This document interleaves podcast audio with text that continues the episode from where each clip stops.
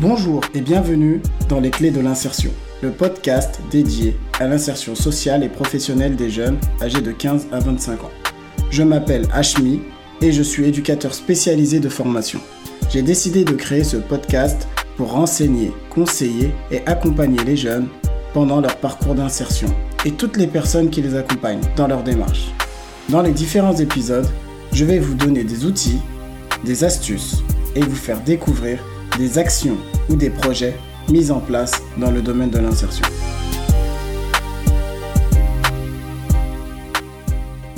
C'est toujours avec autant de plaisir et de motivation que je reviens vers vous aujourd'hui avec un nouvel épisode. Cette fois-ci, j'ai eu l'opportunité d'accueillir Sophie Miguet, qui est euh, éducatrice de vie scolaire dans un lycée privé à Aubervilliers. Pourquoi j'ai souhaité euh, discuter et échanger avec Sophie? C'est qu'elle a pour particularité eh ben, de faire beaucoup plus que son travail d'éducatrice scolaire. En effet, cela fait euh, plusieurs années maintenant qu'elle organise dans le cadre euh, de sa mission et également à côté eh ben, des sorties culturelles en direction des jeunes de son établissement scolaire. Pour Sophie, cet accès à la culture est essentiel et tout simplement vital pour ces jeunes qui n'ont pas forcément les ressources à la maison dans leur environnement direct, de pouvoir avoir accès à ces différents lieux dans lesquels elle les accompagne et les emmène. En parallèle, elle reçoit également des invités de marque qui viennent partager leur expérience et donner des conseils aux élèves qu'elle accompagne. L'idée, pour elle, est de lutter contre les inégalités et la reproduction sociale. Donc euh, c'est en voyant le travail qu'elle effectuait que j'ai vraiment voulu euh, en discuter avec elle parce que je trouve que son action est vraiment importante, primordiale, et surtout qu'elle contribue à rapprocher les jeunes des structures de droit commun. Donc je ne vous en dis pas plus, et je vous laisse écouter euh, mon entretien avec euh, Sophie. Salut. Salut, ouais, c'est mieux, salut. Merci d'avoir accepté mon invitation. Bah avec plaisir.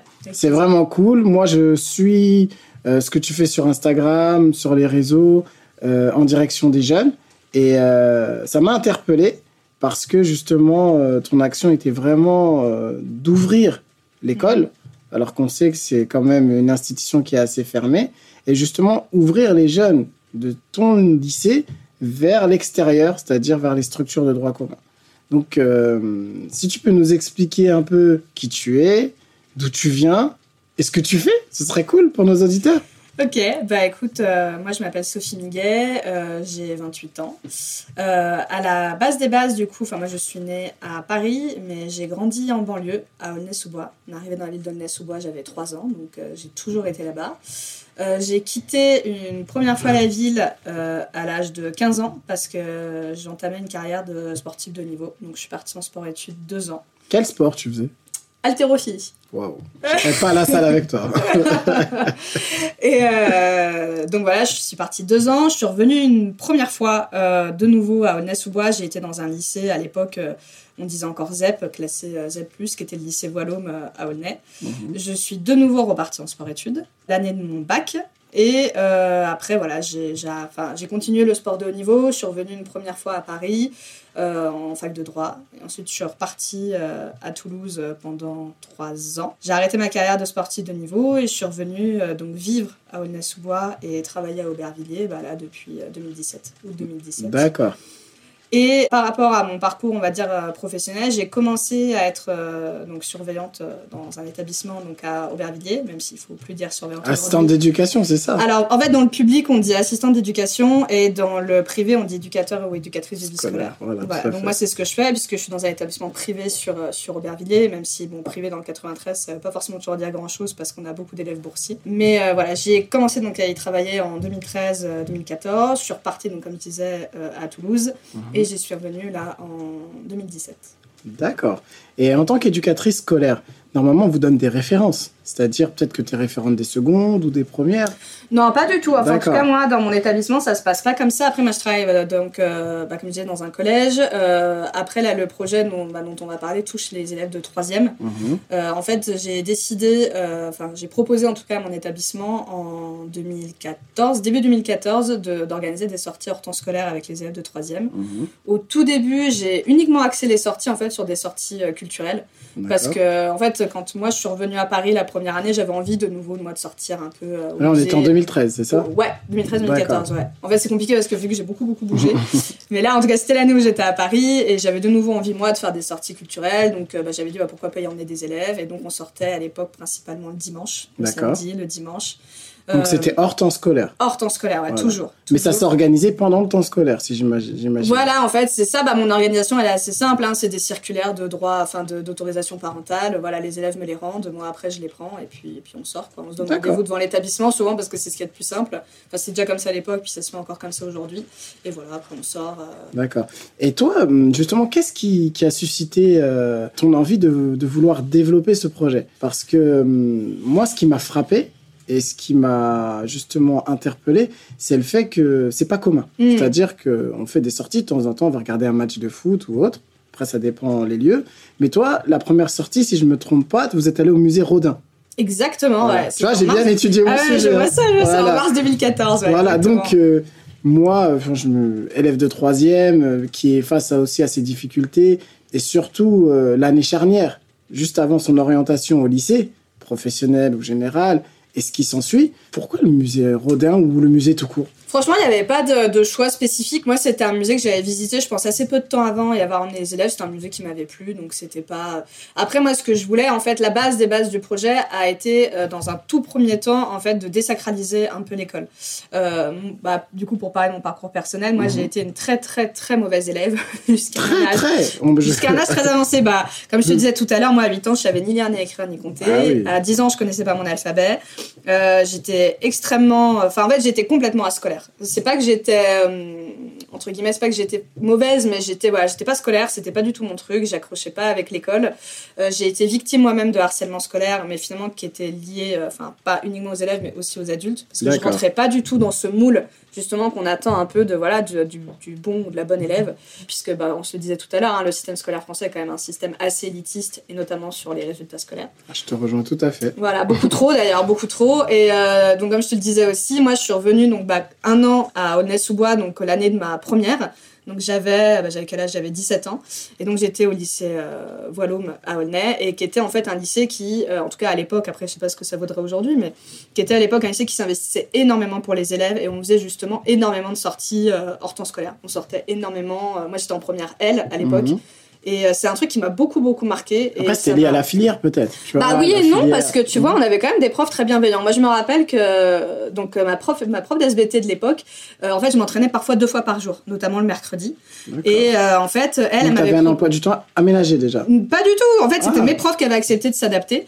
Et par exemple, le mercredi midi, donc je m'entraînais, on va dire, en fin de matinée, et après, elle nous, elle nous faisait rattraper des heures, parce que je sais plus, je crois qu'elle était en congé maternité. Bref, elle nous faisait rattraper des heures le mercredi après-midi, et elle m'autorisait à dans la salle des profs en me préparant quelque chose parce qu'elle savait en fait que j'avais très peu de temps pour manger entre ma sortie de l'entraînement, le cours et de nouveau l'entraînement euh, le soir. Donc aussi il y avait ces profs qui étaient bienveillants. Extrêmement bienveillants, mmh. extrêmement ouverts, extrêmement enfin je veux dire puis qui nous tiraient vraiment vers le haut quoi. On était hyper encouragés, on n'était pas du tout stigmatisés. Enfin c'était moi en tout cas je garde un excellent souvenir d'un point de vue en tout cas scolaire de cette année-là. Euh, après bon je suis de nouveau repartie en sport études, c'était encore une autre une autre ambiance. Mais euh, en tout cas moi c'est quelque chose qui m'a beaucoup marqué et en fait je me suis rendu compte que bah, le fait aussi de sortir avec nos professeurs hors temps scolaire, de, tu vois, pour certains, on avait leur numéro de téléphone, on avait leur mail, ça a vachement désacralisé là, le rapport euh, qu'on pouvait avoir avec eux, qui souvent, euh, encore une fois, un rapport euh, vraiment basé sur l'autoritarisme, quoi, tu vois. On a un peu ce, ce truc en France le terme autoritarisme. Bah, c'est ça, mais en fait, tu vois, on a une. Moi, je trouve qu'on a vraiment un rapport, mais moi, je le vois encore aujourd'hui, on a vraiment un rapport de, de besoin de soumission, en fait, de l'élève. Tu vois, l'adulte est un peu la, la représentation. Entre le sachant et l'apprenant, tu veux dire. Exactement. Ouais, mais c'est, très fort parce que c'est aussi valable sur les résultats scolaires, donc, comme tu l'as dit, avec celui qui apprend et, et, celui qui, qui, fait apprendre, mais aussi sur le comportement, tu vois. C'est-à-dire que moi, je vois très peu d'adultes, justement, remettre en question leurs pratiques et ça se révèle sur le fait qu'en fait, l'éducation nationale telle qu'elle est encore aujourd'hui est vraiment un dinosaure, quoi. C'est-à-dire qu'on ne on remet pas du tout en, cause, ou très peu, les pratiques pédagogiques. Mhm. Et du coup, on réitère des espèces de mini-traumas sur nos élèves, mais ceux depuis euh, des années, et ça continue de se perpétuer aujourd'hui. Et voilà, moi, c'est vrai que j'avais beaucoup apprécié ce rapport-là bah, que j'avais avec mes professeurs à l'époque.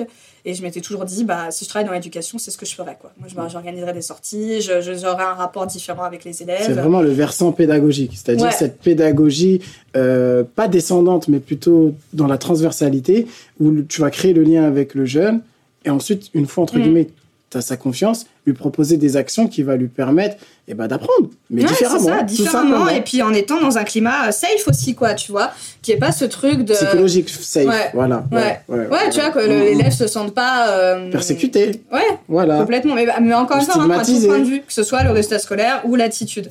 Euh, même si, voilà, je trouve qu'aujourd'hui encore, on a tendance à véhiculer ce genre de comportement vis-à-vis de nos élèves. Et euh, voilà, le- en tout cas, la vie faisant bien les choses, j'ai finalement travaillé dans l'éducation Ah bah, quelques t'y années es, après. et j'y très suis bien. toujours, ouais, j'y suis. euh, Parce que tu vois, ce domaine. Justement, ce qui est intéressant, tu vois, moi, dans mon podcast, c'est les clés de l'insertion. L'idée, c'est de mettre en avant euh, les parcours ou les projets innovants. Mm.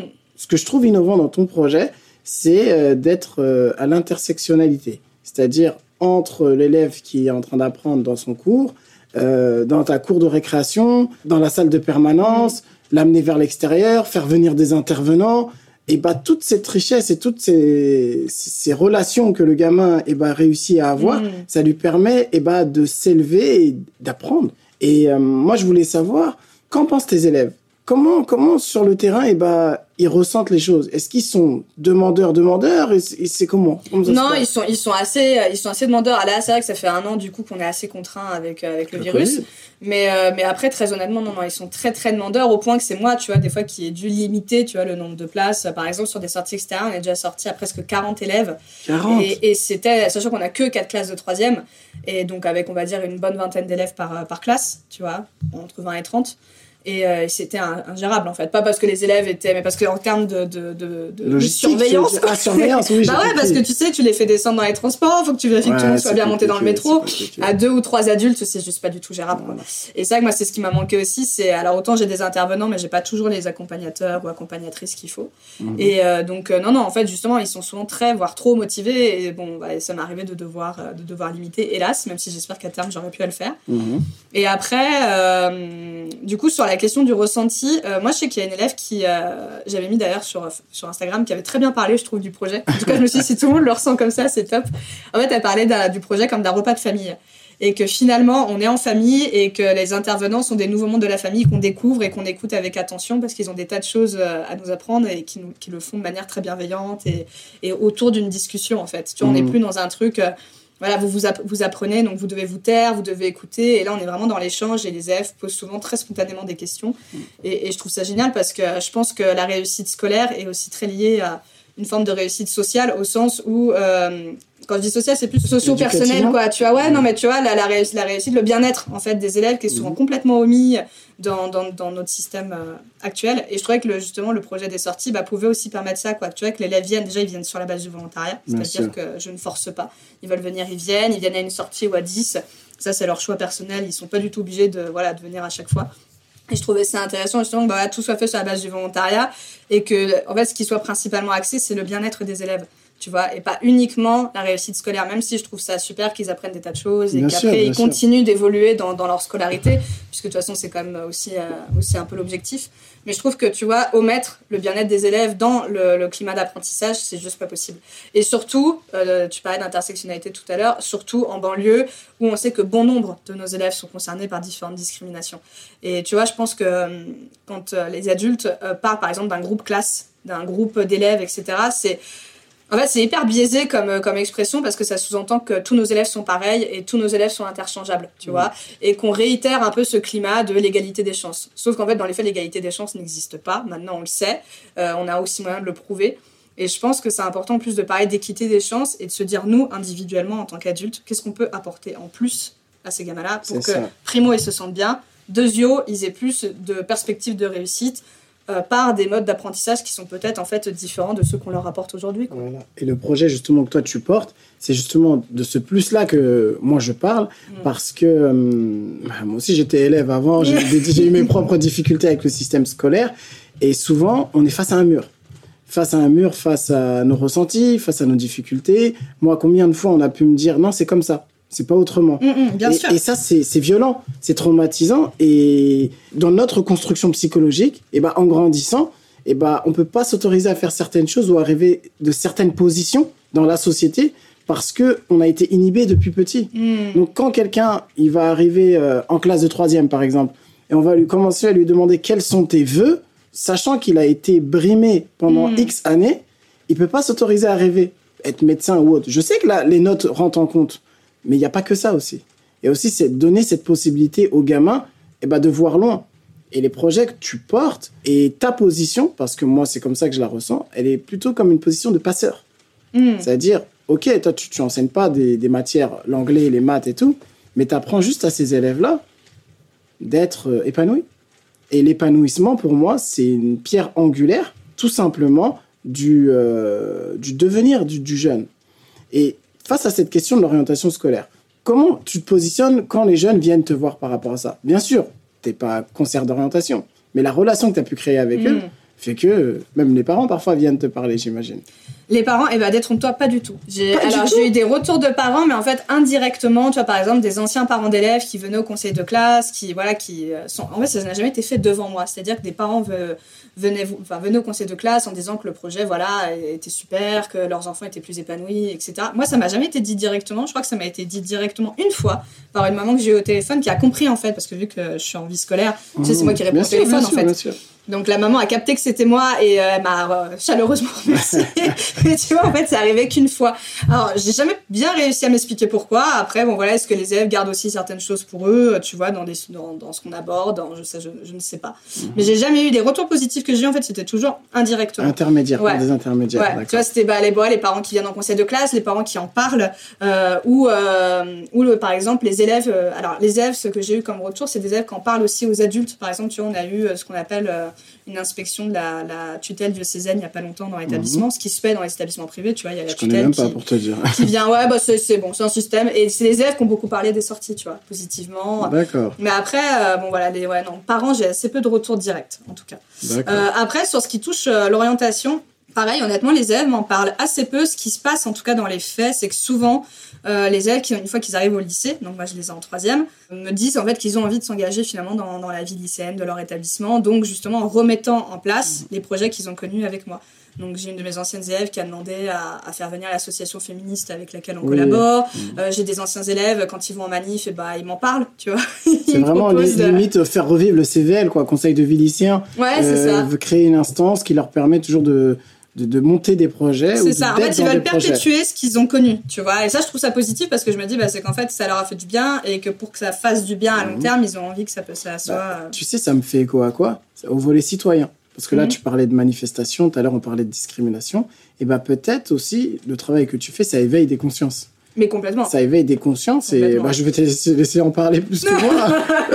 Non, non, complètement, parce que tu vois, j'ai beaucoup d'anciens élèves ouais, qui, qui aujourd'hui vont, vont en manifestation, qui partagent des, des, euh, des, voilà, des choses sur, euh, sur, leur, euh, sur leurs réseaux sociaux, notamment sur euh, le féminisme, parce que je sais que ça les a beaucoup marqués. Il y a deux ans, tu vois, on avait. Alors, ça fait trois ans maintenant que le partenariat est mis en place donc, euh, avec cette association qui s'appelle Humans for Women. Mhm. On a appelé le projet le Collège de l'égalité. Et euh, la toute première année, il y avait parfois, même souvent, plus de garçons que de filles, en fait, qui venaient avec, D'accord. avec cette association. Pourquoi? Parce qu'ils étaient curieux, ils connaissaient pas cette terminologie, ce que ça voulait dire, ou bien ils étaient entraînés par le mouvement? Franchement, je pense qu'il y avait une, une grande part de curiosité. Et puis après, si tu veux, encore une fois, moi j'en parle des sorties avant. C'est-à-dire que les élèves savent pourquoi ils vont venir. Tu vois, Mmh. donc c'est que déjà, en fait, plus ou moins, je suppose qu'ils s'intéressent euh, au terme qui va être abordé. Et puis, si tu veux, non, non, ouais, ils, sont, ils sont venus de plus en plus nombreux et ça a donné des, des résultats assez fous, quoi. Tu vois, je me rappelle que c'était l'année dernière ou il y a deux ans, non, je pense que c'était l'année dernière. On, a, euh, on discutait de la précarité menstruelle, justement, sur une des Mmh. interventions euh, avec les élèves. Avoir assez d'argent pour acheter des. euh, Voilà, des donc c'est une femme sur trois, hein, je crois, qui est concernée par la précarité menstruelle. En tout cas, je crois que c'est 1,7 million. euh, Il faudrait que je le retrouve, mais il y a un pays qui a rendu ça gratuit. Il me semble Oui, que c'est dans le l'Écosse. Nord. Bah voilà, c'est ça, l'Écosse. Exactement, c'est voilà. l'Écosse. Ouais, Mhm. C'est assez récent, je crois. C'est récent, c'est récent, c'est récent. Et, euh, et si tu veux, il y a des garçons. Euh, donc tu vois, je veux dire quand même, faut, faut prendre le, le rapport âge, contexte, Bien etc. Il y a des garçons qui ont dit qu'ils étaient prêts à mettre des serviettes hygiéniques dans leur sac, tu vois, pour dépanner leurs euh, leurs camarades filles. C'est Et en fait, tu te dis, c'est là où je me dis, en fait, c'est tout le tout l'intérêt de mon travail, c'est d'avoir des retours comme ça. Parce que tu vois, par exemple, moi, en termes de discrimination, j'ai très peu de légitimité pour en parler, puisque je suis concernée par qu'une discrimination, si c'est d'être une femme. Donc j'ai mon lot, hein. Mais, euh, mais tout le reste, c'est pas du tout le cas, tu vois. Donc le fait de faire venir des intervenants extérieurs et de pouvoir, en effet, justement, comme tu disais, éveiller les consciences par rapport à ces problématiques-là, En fait, c'est un boulot qui est énorme sur le long terme parce que je me suis vraiment rendu compte que les élèves continuaient en fait après de s'investir à leur échelle dans leur établissement. J'ai même une élève qui aujourd'hui est à la fac qui a repris Mhm. contact avec moi pour pouvoir participer aux sorties, pour pouvoir essayer de créer une association similaire à la mienne. Donc si tu Elle veux, veut peut-être rendre aussi aux élèves ce qu'elle a pu bénéficier quand elle était plus jeune. Parce Ouais, que ça lui a sûrement permis aussi euh, eh ben de devenir, comment on dit, gagner en maturité. Hmm. Gagner en maturité. Parce que tu vois, le fait d'éveiller des consciences et de sortir du prisme unique euh, de l'éducation nationale qui est assis-toi et apprends, Hmm.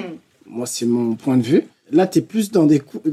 tu- Ça ressemble plus à la fac ce que tu fais, entre guillemets. Tu vois, je, Ouais, pas, ouais, peut-être, peut-être. Après, voilà, sauf que c'est pas des élèves de fac, quoi. Non, vois, non, pas des du élèves tout, qui ont pas 14-15 du ans, c'est des élèves tout. qui viennent de, de milieux euh, parfois, euh, voilà, assez, assez précaires, qui sont pour la plupart racisés. Moi, je pense qu'on doit avoir dans l'établissement au moins 90-95% de nos élèves qui sont racisés, donc qui sont Ah Oui. eux-mêmes déjà concernés par des discriminations très fortes qui font leur quotidien. Et c'est vrai que je te disais, je trouve ça terrible de, de, de encore une fois, de pas le prendre encore en compte dans notre système éducatif. Par exemple, tu vois, moi, il y a deux, deux événements qui m'ont beaucoup marqué. Mhm. Le premier, l'année dernière, on avait une élève euh, d'origine asiatique qui était, mais alors, extrêmement timide. Mais vraiment, tu vois, elle, elle parlait pas du tout. euh, C'était, bon, voilà, j'ai très peu le fois entendu le son de sa voix. Et elle a fait son stage donc, dans une euh, bah, association avec laquelle je collabore, qui est l'Association des jeunes chinois de France. Mais dis-moi, à Aubervilliers, il n'y a pas eu un problème avec la communauté chinoise? Oui, il y a eu un assassinat en 2016. Voilà, c'est ça, je me disais au aussi. Couteau, alors j'ai oublié le nom de- du Mais monsieur. c'était mais, euh, lié au racisme, il me semble. Oui, c'est ça. En fait, avec le cliché, si tu veux, que les, Mm. euh, les Asiatiques, enfin les Sud-Est asiatiques et les Chinois notamment, ont toujours du liquide sur eux. Ah, c'est ça. fait voilà, tuer au fait. couteau dans les rues. D'ailleurs, il y a une élève qui le connaissait, c'était son voisin. Et euh, donc, plus en plus, après, t'imagines avec le virus ce que ça a pu donner. Enfin, Tout à fait. Et euh, donc cette élève, donc voilà, qui était extrêmement timide, a fini donc vraiment après ce stage-là, donc euh, à l'association des jeunes chinois de France, par s'ouvrir. Tu vois, c'était vraiment une, une fleur qui était en train d'éclore. quoi. elle a commencé à énormément s'investir, euh, bah, déjà dans les sorties, et elle a aussi créé avec euh, d'autres élèves de troisième un tutorat pour une élève de cinquième qui était pareil d'origine chinoise et qui en fait on a découvert était quasiment euh, relevait du fleu, tu vois, des, des- du français langue étrangère. En fait, elle comprenait mieux le chinois que le français. Et cette élève s'est surinvestie pour créer un tutorat, lui a fait un planning, etc. Elle l'aidait, elle l'aidait même hors temps scolaire avec d'autres élèves à la bibliothèque. euh, bon, bref. Et cette même élève, euh, à la fin de l'année, on a appris qu'elle était euh, acceptée dans un très très grand lycée parisien. C'est-à-dire qu'en fait, la seule chose qu'on a retenue de cette gamine sur ses 4 ans de scolarité et sur sa dernière année de troisième, c'est que c'était une bonne élève et qu'elle était acceptée dans un très grand bahut à Paris. Et j'ai trouvé ça horrible parce que Alors je trouvais que c'était le travail qui Bah voilà, en fait, c'est- je lui dis, mais-. Et je j'ai pas pu m'empêcher de me lever et de dire faut pas oublier tout ce qu'elle était aussi. C'est-à-dire encore une fois son évolution personnelle, surtout qu'on a compris en fait après parce qu'elle s'est confiée aussi à nous sur les raisons de sa timidité. Donc je veux dire, on- il y avait une souffrance aussi derrière qui pouvait expliquer son comportement. Et en fait, elle a énormément évolué, mais vraiment, elle s'est complètement ouverte. Elle s'est quand même investie dans un tutorat, ce qui est pas rien pour une élève qui est extrêmement timide rien. à la base, quoi, tu vois. Et la seule chose qu'on a dit de cette élève, c'était ça. C'était qu'en fait, elle était très bonne. Elle était acceptée dans un lycée parisien à à très haute réputation. Et je me suis dit, en fait, on n'a pas parlé d'un seul, enfin, d'aucun autre élève. Tu vois, sur Mhm. les 500 élèves qu'on a, on a parlé que d'une élève et on a parlé d'elle juste pour sa réussite scolaire. Et j'ai trouvé ça terrible. Parce que j'ai dit, c'est hyper représentatif de notre système éducatif. C'est vrai que c'est assez représentatif. On aime l'exception, on aime l'élitisme, on aime euh, montrer euh, au journal de 20 heures celui qui a eu 21 sur 20 au bac. Enfin, tu vois C'est ça, ou celui qui l'a eu à 13 ans. Oui, non, mais 13 c'est ça. c'est- On aime les exceptions. Après, c'est euh, c'est un parti pris aussi. C'est au-delà de l'éducation nationale. C'est aussi le monde journalistique qui est comme ça. Mm. On aime les faits qui vont attirer de l'audimat et de l'audience. Mais tu vois, toi, ton, ton, ton travail aussi, ce qui est intéressant, c'est qu'on n'a pas parlé de cette notion-là, c'est la notion d'engagement. Parce que le fait que tu effectues tout ce travail, certes, tu es éducatrice scolaire, Mm. donc il y a cette notion d'accompagnement des élèves au sein de l'établissement. Mais toi, ça déborde. Et moi, j'ai noté une anecdote euh, à toi où, franchement, quand je l'ai lu ça, j'ai- j'ai halluciné. Euh, un jour, tu devais euh, faire une sortie, tellement il y avait d'élèves, tu as dû faire un post sur Instagram pour demander qui était prêt à faire du covoiturage, Ouais. il me semble. Alors en fait c'est même pas ça, c'est que Ah, d'accord. c'est si c'est ça, mais en fait on a on a alors donc l'association féministe avec qui on collabore donc Humans for Women nous a proposé en fait on s'est mis d'accord pour euh, il y avait un ciné débat qui s'organisait pour voir le film Les Misérables Voilà, c'est en lien, voilà. Voilà. Et en fait, si tu veux, euh, moi, je voulais absolument qu'on y aille, etc. Donc, elle, elle pouvait y emmener des personnes de leur côté, mais on dit, toi, les élèves, bah, soit. Donc, euh, faut voir comment ouais, faire. comment Voilà. on fait. Et donc, euh, le problème, c'est forcément les élèves ultra emballés. Tu vois, je crois que j'en avais, bah, j'en avais pas loin d'une Fille quarantaine. de Lajli, c'est Et, juste à côté. Oui, puis il y avait voilà. Mikanouté qui était Voilà. d'ailleurs qui est intervenu après au collège. Ouais, exactement. Il est intervenu après au collège après qu'on l'ait rencontré sur place. Et donc, bah, fallait maintenant répartir 35 élèves dans les bagnoles, quoi, tu vois. Ou 40, je crois que c'était 40. Plus les anciens. Tu vois, parce qu'il y avait des anciens élèves aussi qui venaient. Et là, bah là, j'ai pas eu le choix là que de solliciter des parents, des adultes. Ma collègue bah, a pris des élèves dans sa voiture. Euh, moi, j'en ai rejoint sur place. Enfin, tu vois, on a vraiment essayé de se débrouiller. C'était énorme, c'était énorme. Ça a été franchement, je crois que ça a été en termes de casse-tête la pire sortie que j'ai dû organiser. C'était affreux. J'ai passé des semaines. C'est la pire et la, la meilleure. Ah, c'était la meilleure. Tu vois ce que je veux dire. Franchement, c'était une des meilleures. C'est peut-être la pire en termes d'organisation parce que victime de du succès, mais au terme de rendu et bah rencontrer quelqu'un et bah qui issu comme eux, tu vois, euh, racisé, qui est issu d'une banlieue, ah, qui n'avait pas forcément euh, le réseau pour pouvoir réussir, et bah il a réussi. Et tu vois, quand tout à l'heure je parlais de rêve, le gamin c'est ce qu'il a besoin. Il a besoin mm. aussi d'avoir des modèles. Et ces modèles-là qui, qui, lui euh, ressemblent également. Et c'est pour ça que tu vois ce que tu fais avec l'association de lutte contre le racisme anti-chinois, euh, mm. les questions autour du féminisme, du racisme, euh, les moyens d'expression en utilisant les manifestations, et eh ben c'est des choses qui suscitent des vocations, mais surtout, et eh ben, tu es en train de, de, créer le citoyen de demain. Celui qui va aller voter, quoi. Ouais, exactement. Surtout que les élèves n'ont pas ce comportement. Enfin, moi, je sais qu'au tout début, quand j'ai commencé, en fait, les, les, les, projets autour des luttes contre les discriminations ont commencé de moi ma propre réflexion, en fait. C'est-à-dire, j'ai commencé par l'observation, alors. Oui, alors déjà ça, en fait, si tu veux, comme je te dis, moi j'ai été victime de, de harcèlement scolaire, euh, et par les adultes et par les élèves. Euh, tu vois, bah, un exemple très concret qui prouve que vraiment, on ne fait pas du tout attention à nos élèves. Je me rappelle que quand j'étais, je crois que c'était en quatrième, troisième, on avait un, devoir à faire en art plastique. Je crois que c'était en gros euh, le, un journal intime. Tu vois, tu devais faire comme une sorte de journal intime représenté en dessin. Et j'avais, enfin, tu vois, je suis retombée sur ce truc-là il y a pas longtemps. Et tu vois, tout mon mal-être était vraiment mais envoyé dans ce dans ce dessin quoi, tu vois. J'avais mis ma date de naissance, ma date de mort, donc était l'année. Où... Non mais tu as que des trucs, mais je te jure que des trucs, ma de, de de vraiment, tu vois, l'élève en grosse dépression quoi. Et je me suis dit quand même, tu, tu vois, ça transparaissait quoi à travers ce mmh. dessin.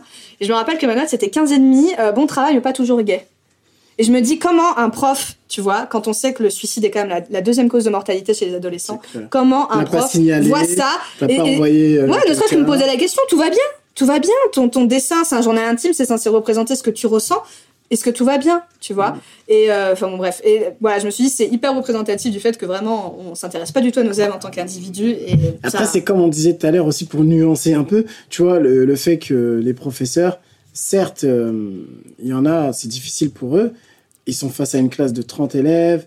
Euh, on a des, ils ont des, des comment dirais-je, ils ont des, des, règles qui leur euh, tombent dessus. Mais au-delà de ça, être bienveillant, Bien sûr. C'est gratuit, quoi.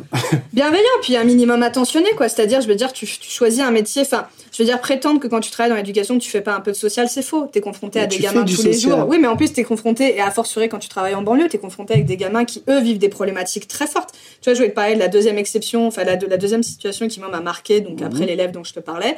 Quand on est rentré, donc, du premier confinement, je veux dire, on nous a proposé, enfin, mais pas que mon établissement, dans l'éducation dans nationale, on a parlé de service d'écoute en gros par rapport au virus, tu mhm. vois, pour les élèves. Mais je me suis dit, on a des tas de gamins racisés qui ont mhm. été confrontés à la mort de George Floyd presque en direct. Intéressez-vous à ça. Nos élèves sont concernés par les violences policières.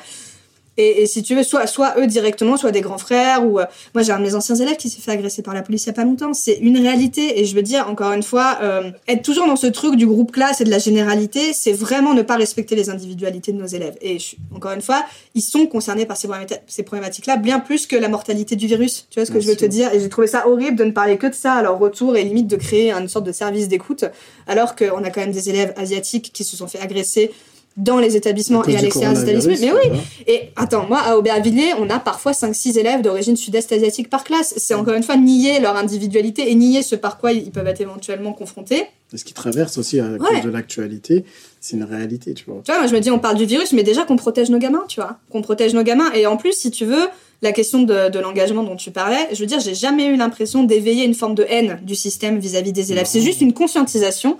Et en fait, les élèves n'ont jamais eu un discours haineux, collé, enfin, en colère, etc., bien que ça pourrait être légitime.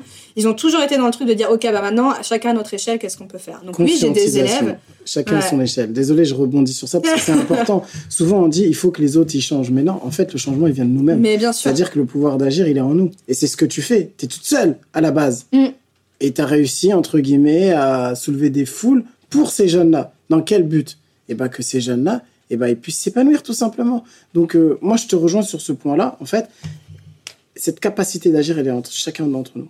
Je pense que tu vois, on a vraiment tous cette part de lumière. Maintenant, il reste plus qu'à réfléchir à comment on l'exploite, tu vois. Et euh, comme je t'ai dit, moi, je suis très peu concernée par euh, bon nombre de discriminations. Enfin, même pas du tout. J'ai juste celle, encore une fois, qui est déjà pas mal, mais d'être une femme.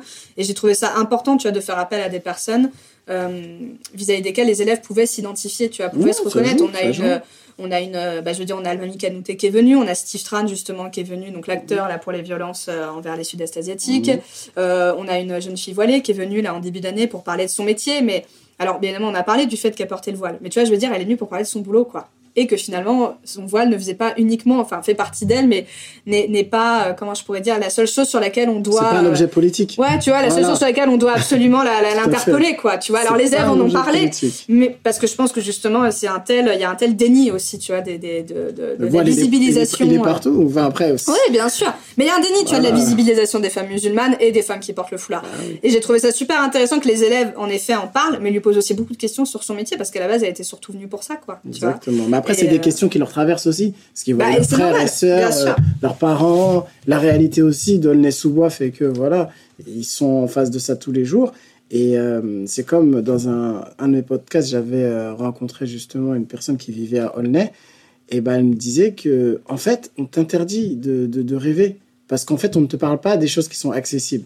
Et elle, elle avait fait quoi? Elle avait fait un stage en Chine. Elle a mm. fait un MBA. Maintenant, elle est chargée de développement à GitHub. Enfin, tu vois ce que je veux dire?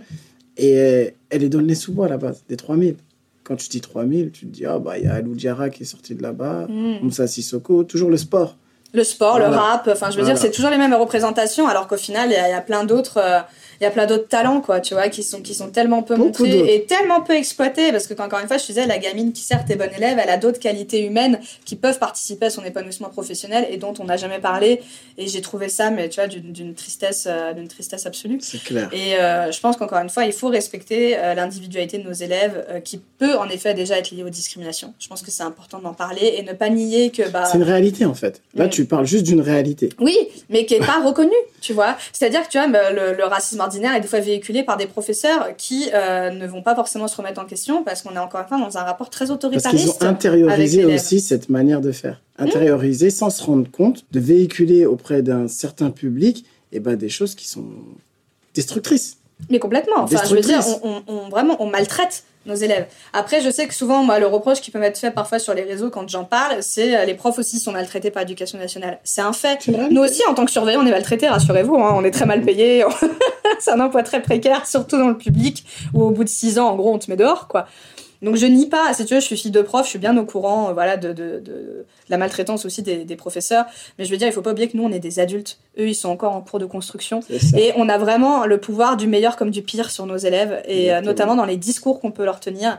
Et, euh, et, encore une fois, ça se véhicule par du racisme ordinaire, par du sexisme ordinaire. Ça se véhicule aussi, bah voilà, la question de la, de la, de la, de la représentation et les nier, encore une fois, dans dans tout ce qu'ils sont d'un point de vue euh, euh religieux, euh, social, enfin tu vois, de, même la question de la classe, quoi, tu vois, euh, la question de voilà de, de, leurs origines diverses et variées. Je trouve que c'est vraiment bah, participer un peu à cet effacement, tu vois, et à ce, ce truc de, de, encore une fois, promouvoir l'égalité des chances, mais qui n'existe pas et qui n'existera jamais tant qu'on prendra pas en considération leurs individualités. Elle peut exister, mais il faut prendre en compte les situations de chacun. Ouais, c'est afin justement de pouvoir s'adapter et d'accompagner au mieux euh, bah, ces jeunes.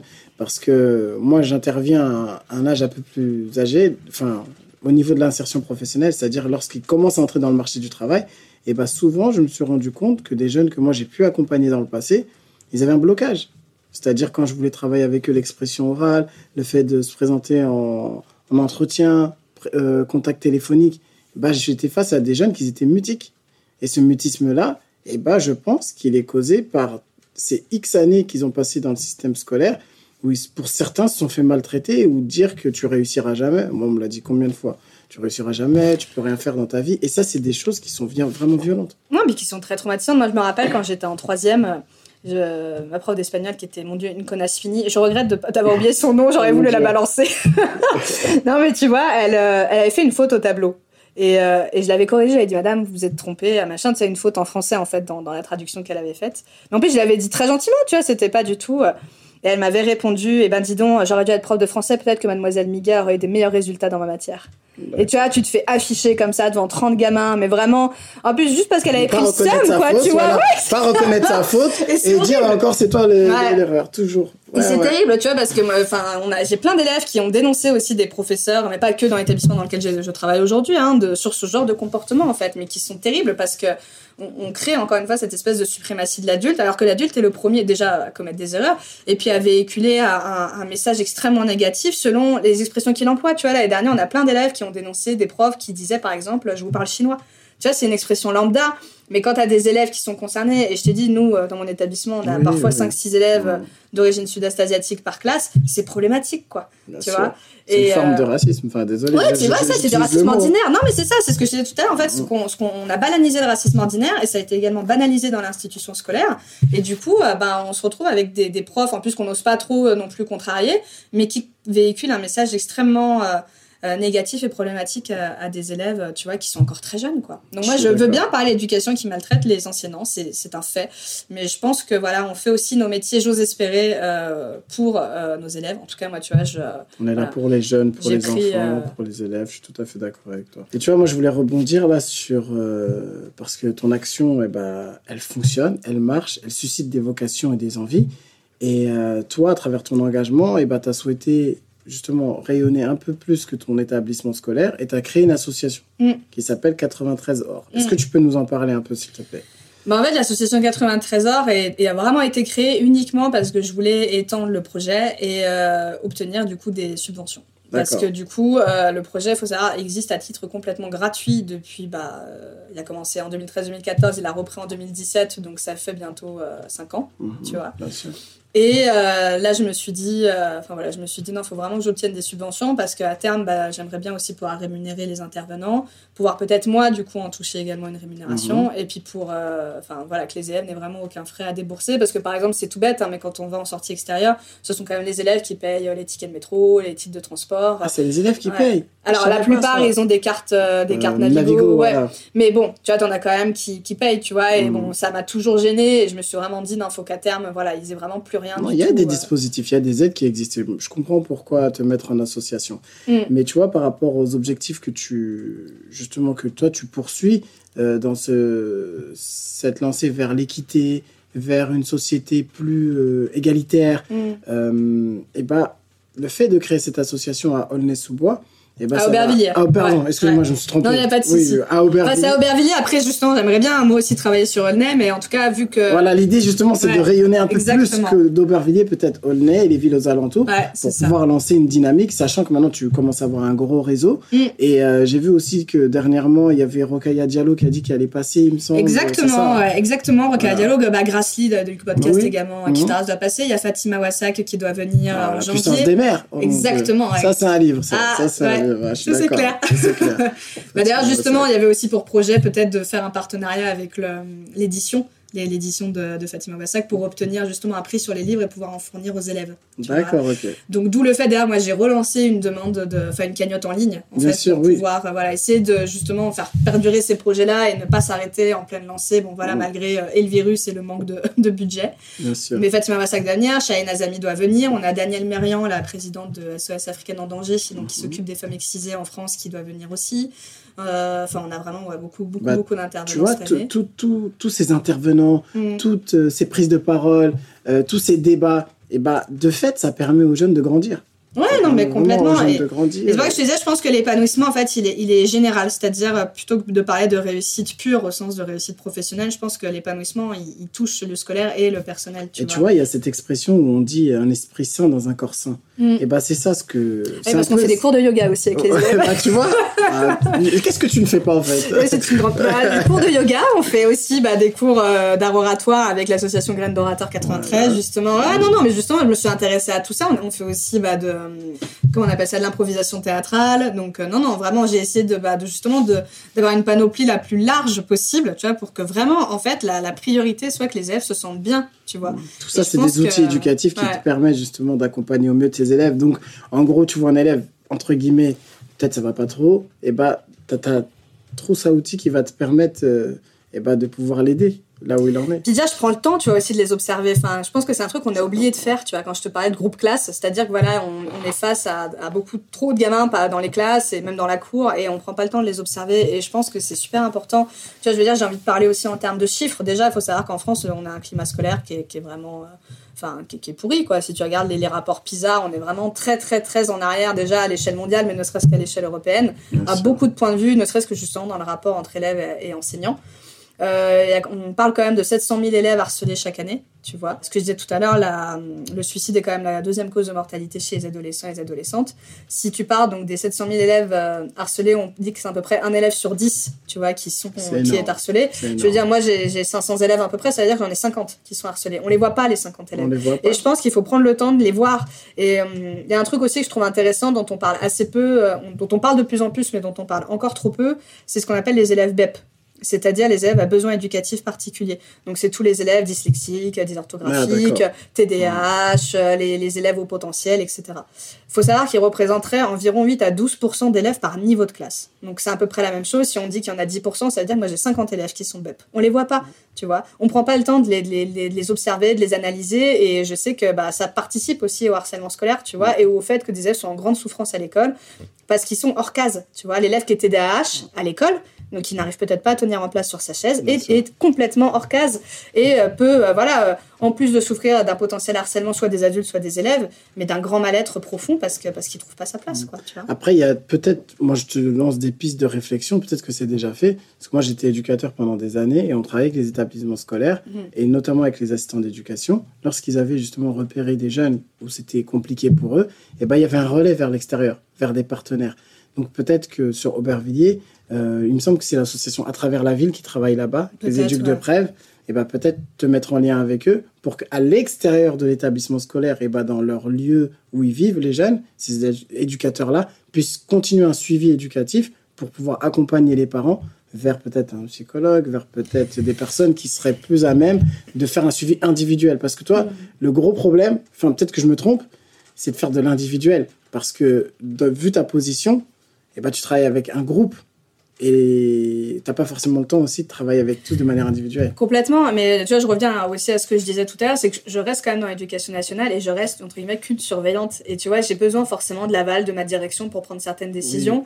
Et euh, je en fait, le projet là dont tu parles devrait être inhérent à tous les établissements. Tu vois, c'est-à-dire qu'il faudrait des, des, décisions. Alors là, je suis pas du tout euh, suffisamment euh, investi dans le milieu politique pour, euh, pour engager quoi que ce soit, mais déjà, je pense qu'il faudrait des formations sur la question des discriminations vis-à-vis des adultes des établissements. Ça manque. Ou des renouvellements même de formation. Oui, oui. Parce que parfois, tu as fait une formation il y a 10 ans. Ah oui, oui, bah, complètement. Tu t'oublies, hein, tu as besoin de te mettre à jour. Hein. Mais encore, tu vois que les discriminations, je suis pas sûre que ce soit trop abordé, comme je dis, les BEP, hein, je sais que c'est très peu abordé dans les formations euh, voilà, des professeurs, ou encore trop peu en tout cas. Et ça, et tu vois que des décisions comme ça soient vraiment inhérentes à tous les bahuts et à fortiori dans des établissements qui, qui sont en banlieue, qui sont classés euh, REP, REP+, euh, mm. tu vois, où en fait ça, ça devrait être euh, vraiment inhérent à l'établissement et pas juste un projet individuel. Moi, je peux le faire si tu veux, mais comme tu l'as dit, voilà, l'intérêt de ce genre de choses, c'est qu'il faut que ça se développe. Faut que ça se développe en partenariat. Après, c'est mon avis personnel. Je oui, trouve non, je te rejoins, des solutions contre le manque de moyens, mm. et eh ben, c'est ça. C'est essayer de trouver des associations partenaires, des institutions qui existent pour essayer d'avoir un périmètre le plus large possible, comme toi tu fais avec tes intervenants. Mm. Tu as créé quand même ton réseau et eh ben, essayer d'étendre un maximum pour que le jeune soit accompagné dans chaque étape de sa vie. Après l'école, avant l'école, le week-end, comment il va partir en vacances. Et eh ben, se mettre en lien avec une association qui, qui propose des séjours adaptés ou des séjours à l'étranger avec des financements de, du conseil départemental ou des financements de l'État dans le cadre de la politique de la ville. Tu vois ce que je veux dire? Mm. Toutes ces choses-là, sur nos territoires, elles existent. Le gros souci, c'est le maillage et la mise en relation de chaque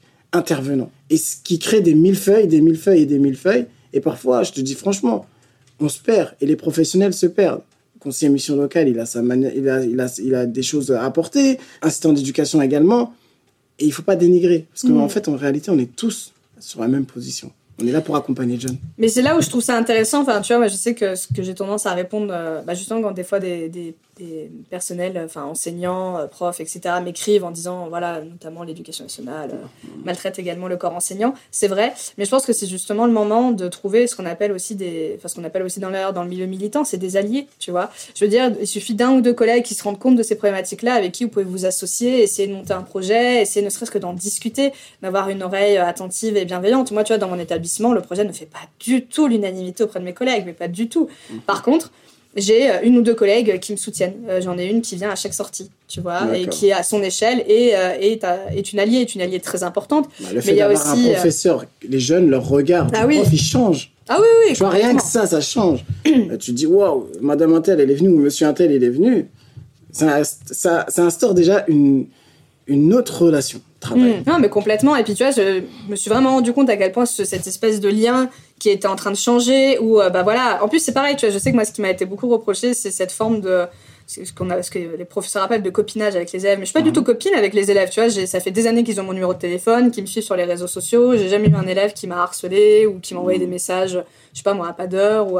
Non, c'est la bonne distance. En ouais, exactement. C'est ça, c'est à trouver la bonne distance. Mais par contre, tu vois, quand les élèves ont une difficulté, bah, j'ai une difficulté, on va dire grave, bah, c'est à moi qu'ils en parlent. Ou à ma collègue, justement, qui vient Parce que la, relation éducative, elle est forte. C'est pour ça que quand tu disais tout à l'heure, euh, le terme d'éducateur, c'est ça.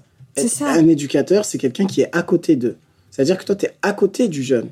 tu l'accompagnes dans mm. chaque étape de sa scolarité, parce que toi, c'est dans le cadre scolaire. Mm, mm. Et ben, le fait d'avoir cette proximité avec lui éducative te permet d'avoir une relation privilégiée. Donc, s'il vient te voir, toi, c'est pas parce que tu es sa pote.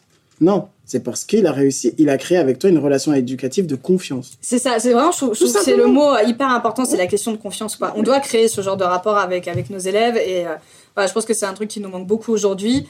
Et enfin, moi, je, je, vois vraiment, tu vois, sur, sur les élèves, sur leur comportement, sur, euh, sur, voilà, sur leur épanouissement, etc., que depuis que ce lien-là est créé, et surtout, moi, en plus, les troisièmes que j'ai cette année, par exemple, je les connais depuis la sixième, du coup, puisque je suis revenue depuis 2017. Et euh, tu vois, enfin, le, le, rapport est, est et hyper euh, voilà à la fois acté et à la fois hyper hyper serein et, hyper safe dans les deux sens quoi. Je pense qu'on se fait on se fait une, grande confiance mutuelle et, bon ça fait aussi que ça marche quoi. Après on, sent vraiment de la passion et de l'envie dans ton travail. Pour conclure moi j'ai une question à te poser. Maintenant un jeune qui souhaite se lancer euh, dans un projet je sais pas dans l'entrepreneuriat dans une formation professionnelle qui souhaite intégrer le monde du travail quel conseil tu lui donnerais? Franchement, c'est compliqué parce que moi, je, je, je suis assez éloignée par contre de la partie euh, très euh, voilà monde du travail. Moi, je voilà, je, me suis arrêtée quand troisième. Ils sont plus jeunes, disons, mais ils vont y arriver. Plus jeunes, ouais, bah. Même dans leur orientation, sinon. Hmm. Dans leur orientation, qu'est-ce que tu pourrais leur dire? Je pense qu'il faut pas. Euh, après, c'est très facile à dire et, beaucoup plus difficile à mettre en pratique euh, vu, euh, vu voilà les, les, chiffres notamment sur la discrimination à l'embauche. Mais je pense qu'il faut vraiment pas se fixer de limites. Et tout à l'heure, je parlais des alliés et je pense que c'est hyper intéressant de trouver des personnes voilà qui peuvent nous accompagner parce que professionnels, parce que voilà, il y, a, y, a un lien qui, qui s'est créé. Je sais que tu vois l'année dernière, j'avais trouvé ça super appréciable que tu vois, avec certains intervenants, les élèves prenaient le numéro un peu spontanément. Bah voilà, si un jour j'ai une question, est-ce que je peux vous recontacter? Est-ce que et, et, je pense que c'est c'est tisser, euh, c'est ouais, c'est tisser du réseau avec des avec des personnes avec lesquelles ils se sentent à l'aise, avec lesquelles peut-être ils se sentent aussi représentés. Tu vois, je pense que c'est quelque chose d'important. Et, euh, et, ouais, je pense que c'est c'est créer du lien, euh, c'est créer du lien avec des personnes qui peuvent euh, qui peuvent les aider.